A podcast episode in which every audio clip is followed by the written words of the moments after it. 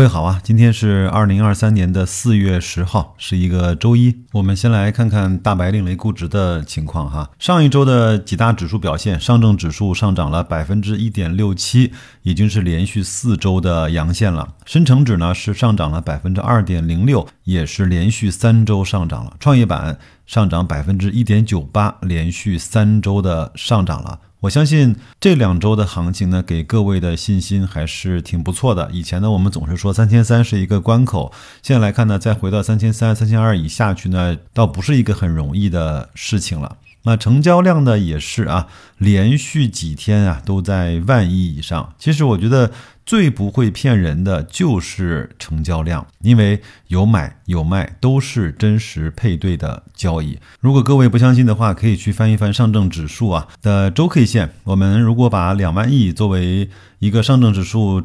周成交额的基准线的话，那么低于两万亿，基本上就是股市非常低迷的时候；高于两万亿，我们可以把它简单的定义为是股市交易比较活跃的时候。这个时候呢，一般。股指的涨跌都相对的比较巨幅，我们可以回到二零二零年，我们可以回到二零一八年，我们可以回到二零一四一五年。那个时候呢，最高的时候在二零一五年，那个时候呢，上证指数的周成交量居然来到了恐怖的三万七千亿到四万亿。到今天为止，这个记录还没有被打破过。所以呢，各位可以关注一下成交量，这就代表了有没有资金，有没有信心。有没有更多的人愿意把钱放在股市里面的这样的一个趋势吧？那这一期的估值表的内容呢，我就不再给各位去具体念了，大家可以关注公众号“大白说投资”，每周一的推送里面一定会有这张图表的。我还是要在节目里说，一定要关注我们的公众号，公众号整个的展现的方式以及我受的限制可能会更少一些，好吧？大家伙应该懂的哈。我正好周末呢，在家里看了看后台，现在平均每天呢有三十到四十次的转发的次数，非常感谢这些每一天在帮我转发公众号的朋友。对于估值表呢，我说两个，这是本周的估值表所发生的变化啊。如果习惯观看估值表的朋友呢，一定会知道，我们的估值表里呢，基本上就是包含这些内容，就是 P/E 和 P/E 的百分位，P/B 和 P/B 的百分位，呃，要么就是市销率，要么就是股息率，还有三年的高点和当前价，以及前面在三年之中的低点。那我们是用呃盈利、用净资产、用股股息率、用市销率、用高点、低点和当前价格这样的关系来去让我们踏踏实实的明白这个指数现在到底是在高位还是低位。那在前面呢，我又加了一个从当前价回到三年高点所需要的涨幅。我在本期呢又加了一个在。当前价如果跌到前低所需要承受的跌幅，为什么加上一个前期的高点涨幅以及后面的？低点的跌幅呢？回到前期高点所需要的涨幅，其实就代表了一个指数的弹性。现在这个弹簧被压缩的程度，比如说中概互联，如果涨到前期的二零二一年的两块六毛钱，需要再涨百分之一百五十六。那像银行这样的相对比较稳定的，像红利这样的呢，也只有百分之十五到二十的。涨幅，那这一期呢，加上了跌回前面的低点所需要承受的跌幅呢，是希望给大家一个回撤大致可以看的幅度。像银行、红利、地产，大概都是在百分之十左右。也就是说，现在你开始投这三个指数的话，如果跌到去年的最低的那个十月份的价格，你大概要承受百分之十的。跌幅，因为我在前面的节目里面说过，我个人认为，在二零二二年的十月底到十一月初，那个多重因素交集而产生的，就是我们最近这几年的。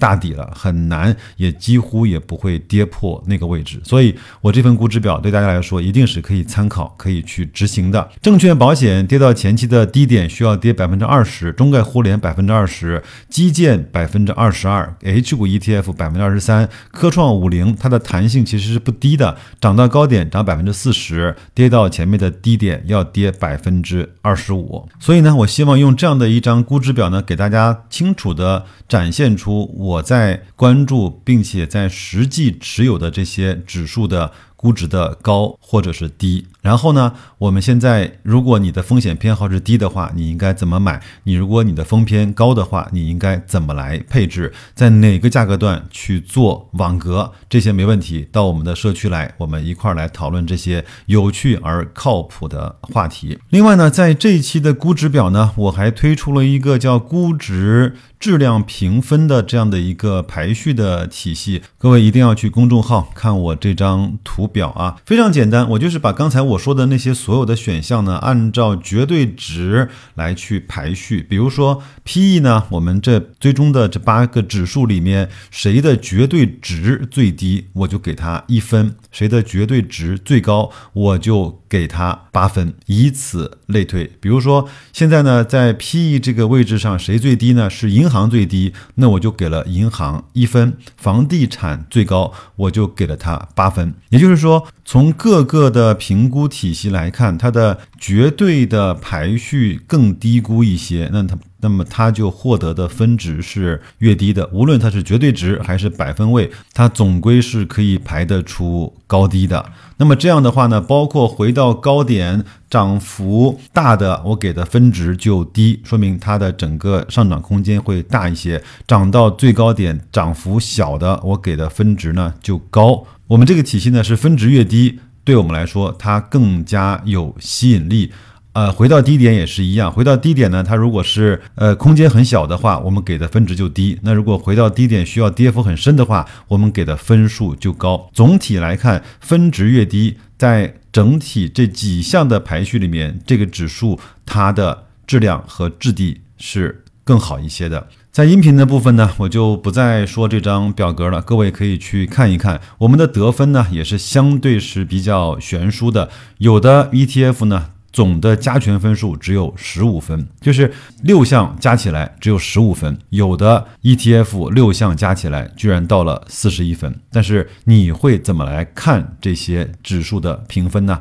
我基本上每一个月大概会做一次这样的评分的体系。如果你还没有开始或者是正在开始的话，这些这个评分体系有可能能够帮助你来去建立你的仓位以及你如何去。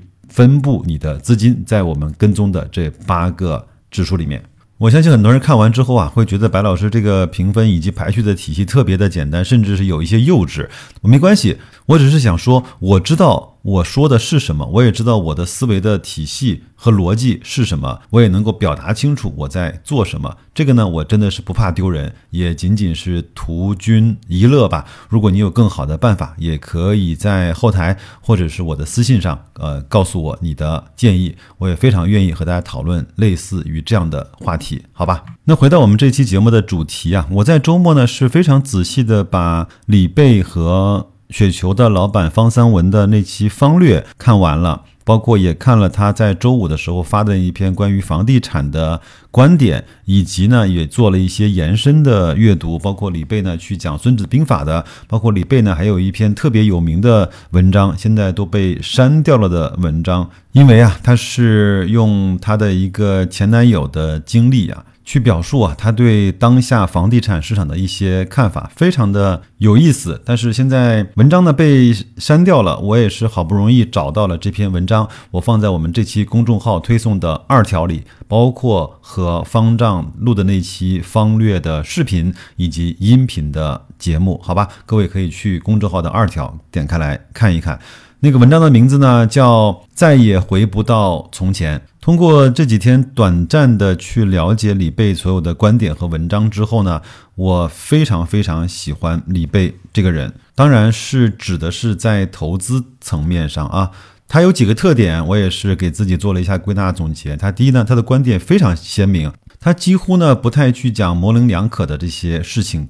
呃，他认为后面是有机会或没机会，他认为什么行业好，什么行业不好，他都会把它非常直观的说出来。比如说，在去年的十一月份，他说这是一次长期牛市的起点。比如说，他在前两天发的文章，房地产可能在某一些现在被绝对低估的企业上。能够带来三到十倍的涨幅，而且它并不是标题党，并不是耸人听闻。我听了之后，它的逻辑我是能听懂，并且我也敢于认可的。第二个呢，就是他敢于表达，并且呢，他善于交流，这是一个很重要的素质的结合。各位呢，一定要去公众号的二条去点一下他和方三文的那一期访谈的视频，你看看他和。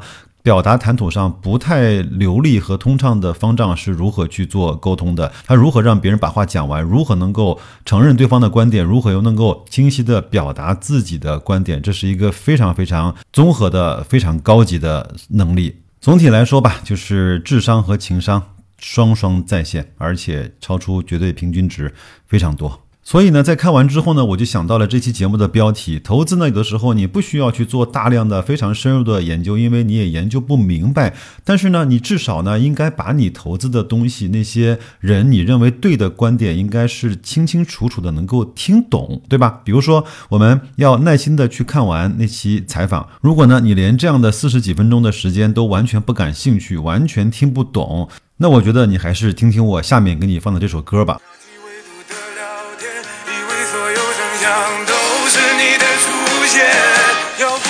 是把我删了吧，不要惊讶，冠命令我发出这句话。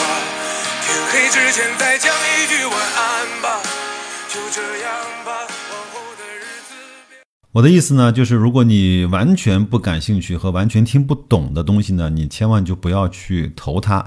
我有一个最底线的要求，包括一个标准，那你至少应该看得懂我给各位说的这份大白另类估值吧。如果你这个都看不懂的话，那还是把我删了算了。最后呢，我也说一个非常浅显的道理：之所以各位听到我的节目也好，是自己的意愿也好，现在还都在这个投资市场中待着，那一定是说明认为未来或多或少的会比今天要好嘛？要不然干嘛在这儿待着呢？但是呢，我们应该知道的是，长期牛市不代表短期的上涨，这是第一个。第二个呢，我们也说了很多年的低估指数的投资。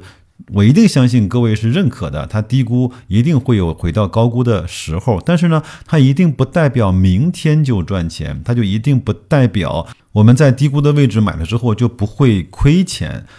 前面有几个朋友呢给我发私信说，白老师，我前面被套了，你能不能用网格交易的方式来帮我去摊薄一下成本？好像呢我们这个是一个什么独门暗器一样的。我只能说你买贵了，你在更高的时候买了太多的股份，网格交易只能够帮你非常慢的、缓的去摊薄你持仓的成本，让你在每一次的波动中都少不掉那个微小的收益。